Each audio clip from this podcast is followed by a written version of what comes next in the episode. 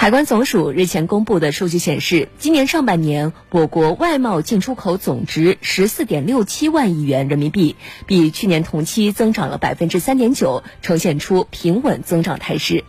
海关数据显示，今年上半年我国外贸出口七点九五万亿元，进口六点七二万亿元，贸易顺差一点二三万亿元，扩大百分之四十一点六。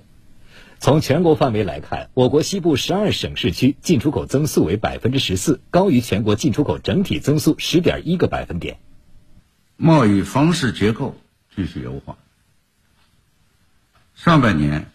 产业链更长，附加值更高，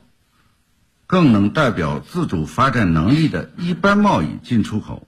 增长达到了百分之五点五，所占比重较去年同期。提升了零点九个百分点。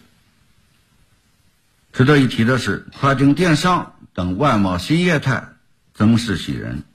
也给外贸增长提供了新动能。今年上半年，我国机电产品和劳动密集型产品出口同步增长，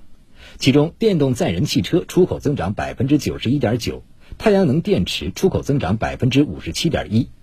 与此同时，原油和煤等大宗商品进口量增加。铁矿砂、大豆进口量有所减少。海关总署数据还显示，上半年我国民营企业进出口增长百分之十一，同比提升了二点七个百分点，占我国进出口总值的百分之四十一点七，显示民营企业在外贸领域持续发力，逐渐成为我国对外贸易增长的中流砥柱。今年上半年，我国对欧盟、东盟和日本等主要贸易伙伴进出口分别增长了百分之十一点二、百分之十点五和百分之一点七。